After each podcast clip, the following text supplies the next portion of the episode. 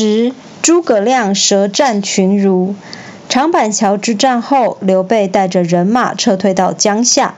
诸葛亮知道刘备虽然深得人民爱戴，可是他占领的江夏地区却是地狭人稀，实在无法与曹操大军相对抗。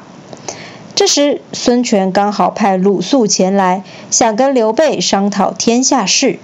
诸葛亮就建议刘备：“主公。”如果我们可以与孙权结盟，共同抵抗曹操，便是最好的破敌策略。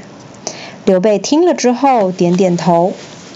为了达成结盟抗曹，刘备便派诸葛亮到江东，希望能说服孙权与刘备合作，一起对抗想要进攻南方的曹操。事实上，东吴内部对于如何面对曹操大军压境的情况意见分歧。一派是武将所支持的主战派，他们想用军事武力与曹操一较高下；另一派则是文臣所支持的主降派，希望立刻投降才能保持东吴的安全。到底攻打曹操好？还是投降曹操好。孙权在两派大臣的争执之下，也不知该如何是好，便请鲁肃带诸葛亮到宫殿，先让诸葛亮与文武百官辩论一番，自己再做决定。老臣张昭首先挑战诸葛亮，他说：“诸葛先生自以为聪明机智，但是自从刘备得到你以后，总是……”被曹操打得落荒而逃，现在连个落脚的地方都没有。哎，这就是您的本事吗？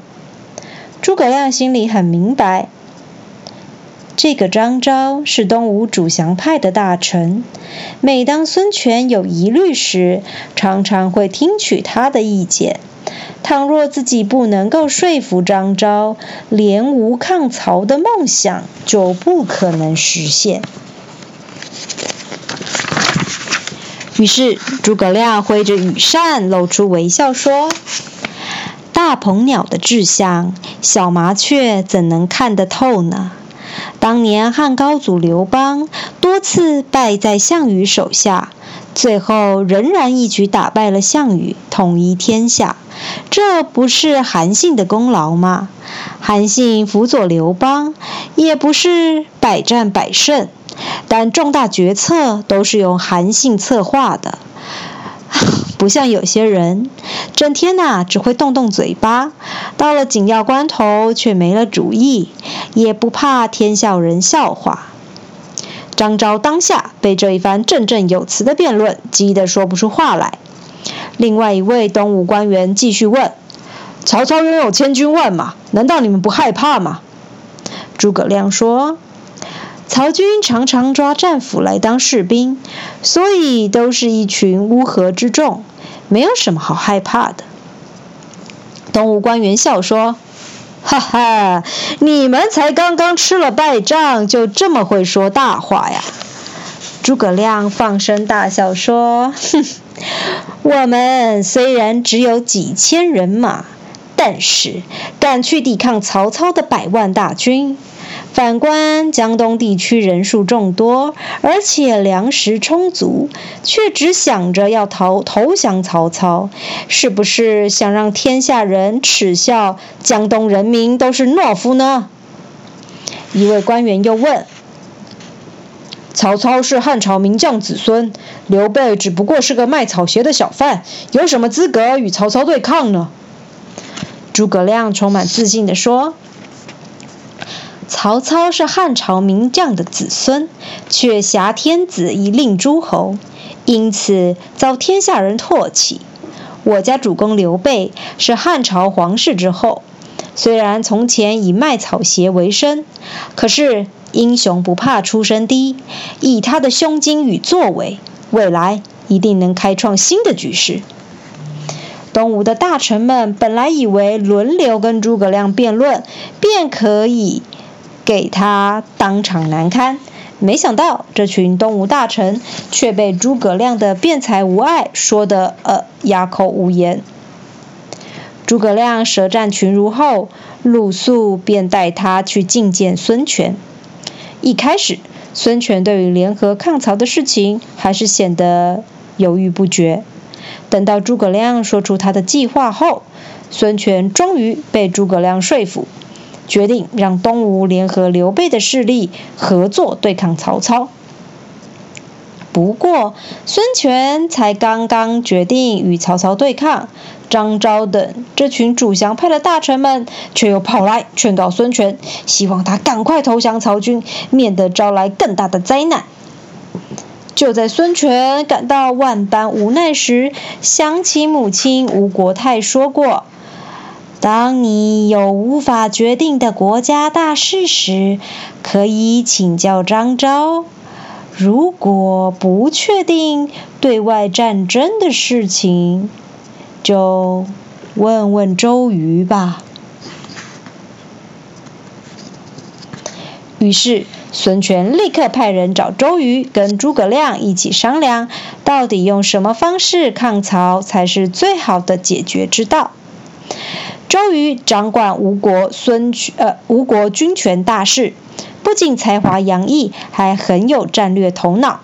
其实啊，周瑜早就想与曹军一较高下，但是见到诸葛亮时，还是先假装想投降曹操的样子，怯懦地说：“哎呀，曹操的军队这么庞大，我想主公还是投降吧。”但是聪明的诸葛亮见到周瑜的第一眼，就看穿他真正的想法。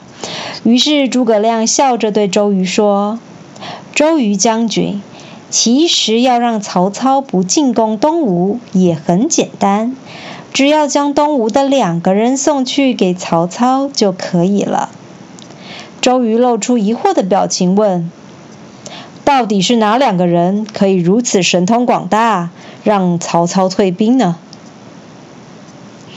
诸葛亮说。这两个人就是中东吴的两大美女，大乔和小乔。听到诸葛亮的回答，周瑜马上脸色大变，压抑怒气问：“你从何得知曹操是为这两位美女而来？”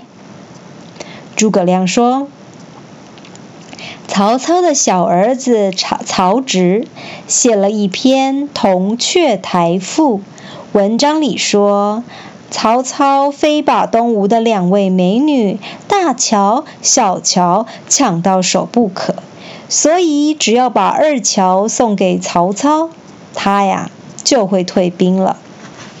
于是诸葛亮把《铜雀台赋》背了一遍，文章里果然有“揽二乔于东南西”的句子，只是“揽二乔”的二乔指的。是两座桥，而不是大桥与小桥。诸葛亮故意解释错误，目的就是为了激怒周瑜。周瑜听了之后，气得火冒三丈，破口大骂：“曹操，你这个老淫贼，真是欺人太甚！